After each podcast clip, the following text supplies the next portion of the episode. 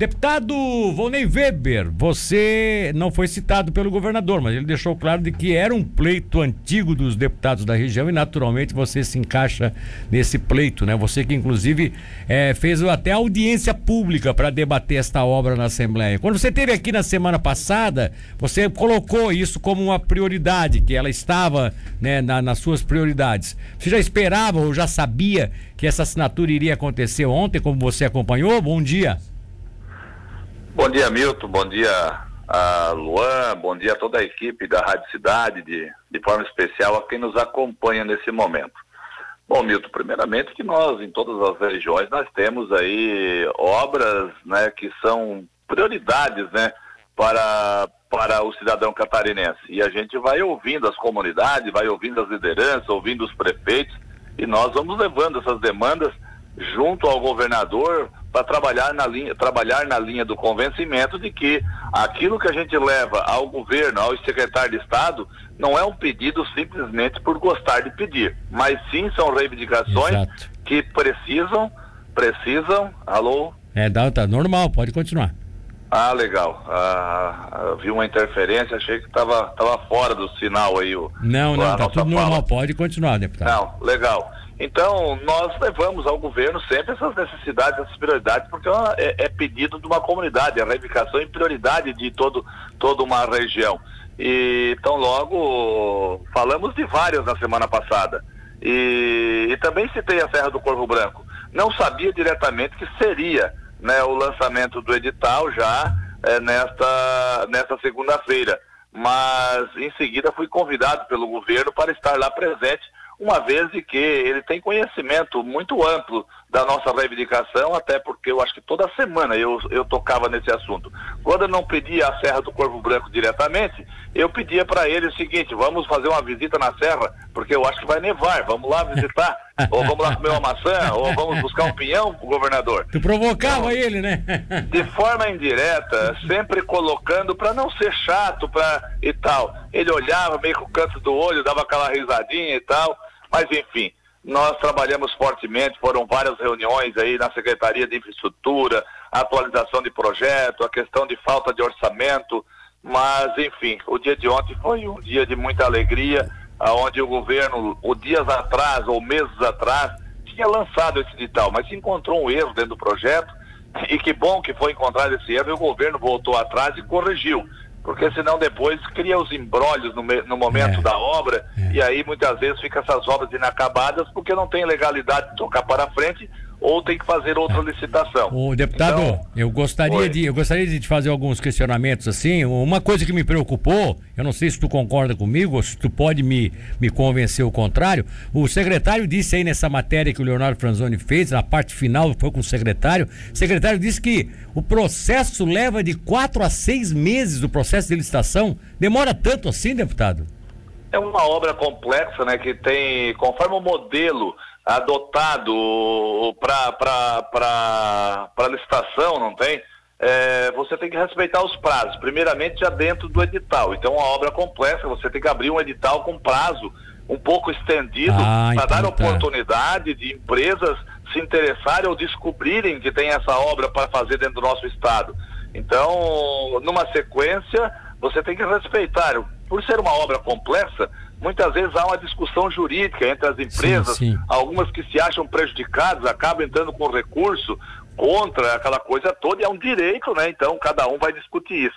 Mas se isso tramitar de forma uh, tranquila, aonde não, não haver, não haver uh, recurso, impugnação, acreditamos que de em três meses a quatro meses, de repente está pronto, contrato ah, e tudo mais. então, então aquele Mas... prazo, aquele prazo que ele colocou aí de quatro a seis meses já é prevendo que pode haver algum recurso, é isso então, né? Que o é, exatamente. Eu, eu, vou citar, né, Milton? Ah, olha só, a iluminação da, da Ivane Freta foi para a justiça. Então, lógico, se para a justiça, aí realmente esses prazos aí estouram. Mas vamos Vamos torcer que isso não aconteça, que realmente as empresas entendam que esse equipamento é mais importante do que o interesse direto delas, né? Claro, claro. Então, então acreditamos aí que dentro desse prazo de, de quatro meses, se tudo correr certo, menos de quatro meses por aí, nós vamos ter a conhecer a empresa vencedora e aí sim o governo, tão logo ele está apto a fazer a ordem de serviço, né, emitir a ordem de serviço, uma vez que, como eu escutei na fala do governador ontem, né, é, o Estado está saneado, não estamos falando em financiamento, estamos falando em recurso próprio. Isso também traz uma segurança maior é, para a empresa é. que venha vencer o processo, Exato, porque sabe que tem dinheiro no caixa. Então isso é, é importantíssimo. Exato. Outra coisa, deputado, é, não sei se você chegou a ver a, a, aquela ver o processo de forma esmiuçada, né, o projeto todo, mas a, a, empresa que ganhar, além de fazer o asfaltamento de, de Grão Pará até lá, até em cima da serra, porque em cima da serra já está asfaltado, né, que é aquele trecho que vai para o Urubici já está asfaltado, ela vai ter que fazer também o costão, a subida, é, tudo aquilo ali vai ter alguma obra de retificação, como é que está estabelecido isso? Sim, exatamente, né, Milton? É, nós temos ali um trecho de 5 quilômetros em cima da serra, não está todo asfaltado em cima da serra. Em cima da serra nós temos um trecho de 5 quilômetros até no alto da serra. Ah, ainda tem Depois, isso? Lá é. é exatamente. Esses 5 quilômetros, na verdade, a estrada fica muito ruim, muita pedra, ela acaba se virando 30 para o usuário. Então é, é, é, desumano aquilo. Então são, são 5 quilômetros no alto da serra. Aí nós pegamos o corte e toda a descida da serra com mais um quilômetro aqui embaixo também, que não é serra, que é dentro das pastagens, ah, nos campos ali, tá. mas é um quilômetro.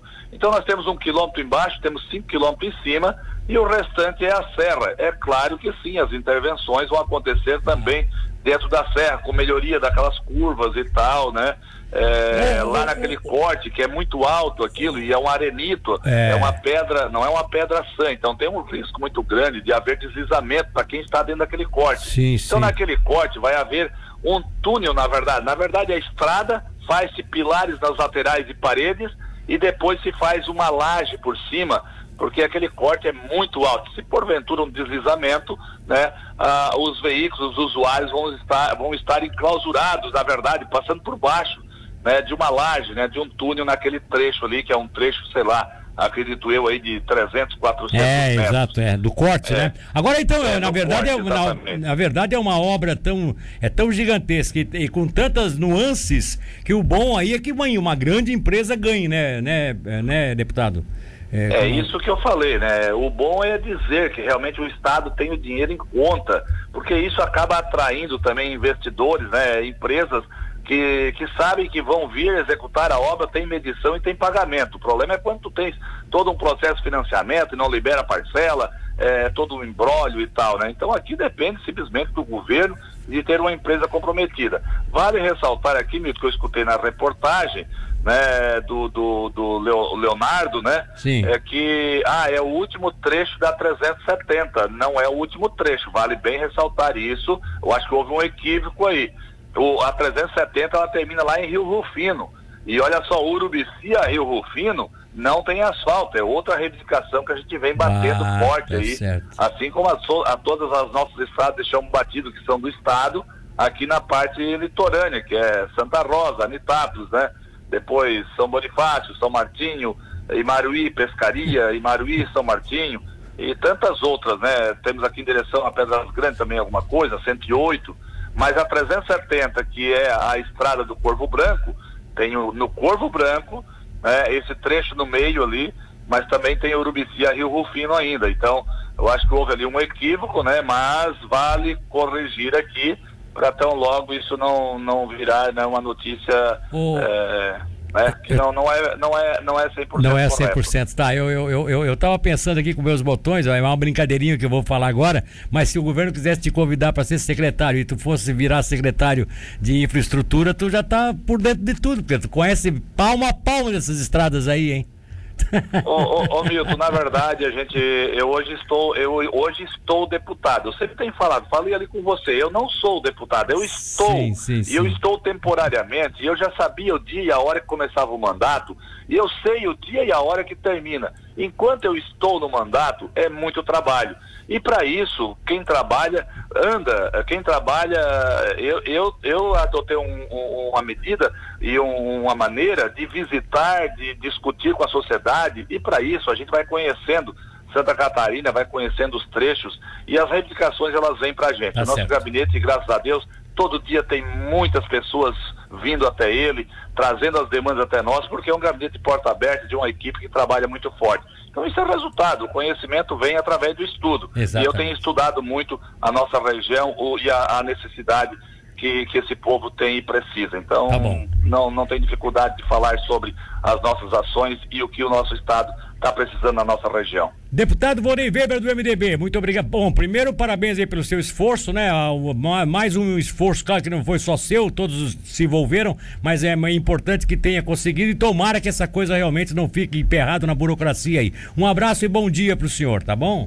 Muito obrigado, Milton. Um grande abraço também, a oportunidade sempre se tem uma coisa que eu digo vir, nas virtudes, se existe virtude, a gratidão é uma delas. Tem muita gratidão pela oportunidade e o respeito que vocês têm pela gente. Então, muito obrigado mais uma vez, que Deus nos abençoe sempre.